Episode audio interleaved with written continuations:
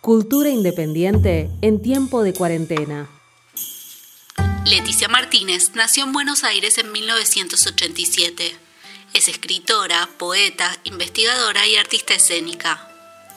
Estudió letras en la UBA, especializándose en teoría literaria. Publicó algunos de sus poemas en la revista literaria El Guajú de Asunción, Paraguay. Dicta talleres de pensamiento, escritura académica y tesis para graduados.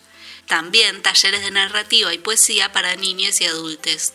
Además, trabaja como profesora en educación primaria y media y como coordinadora del área de prácticas del lenguaje.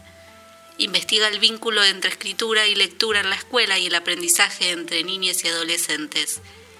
Participó en varios ciclos poéticos de la ciudad de Buenos Aires y realizó, también, el taller anual de guion de cine y TV en la ENERC. Tiene escrita una novela y recientemente finalizó su primer libro de poesías, La Guardiana de la Vista. Hola, soy Leti Martínez. Les voy a compartir dos poemas que están publicados en mi libro La Guardiana de la Vista. Papá pasaba todo el día en la fábrica y al volver me traía un muñequito de alambre de cobre que se llamaba Pascual.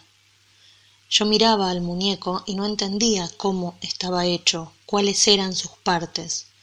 Pascual era un todo, estaba unido a sí mismo, no podía desmembrarse, ni separarse, ni romperse.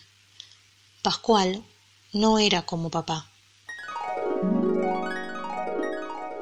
y que todo lo que ellos vean se vuelva saludable, dice la oración a Santa Lucía que tanto repetí en esas noches de dolor por no saber si vine fallada o si fallé. Yo abría los ojos y no podía ver, era como estar bajo el agua y querer mirar y solo ver niebla. Me acurrucaba y dejaba las horas pasar, así. Mamá me abrazaba con todo su cuerpo y decía no pasa nada. Ya te vas a curar. Cultura independiente en tiempo de cuarentena.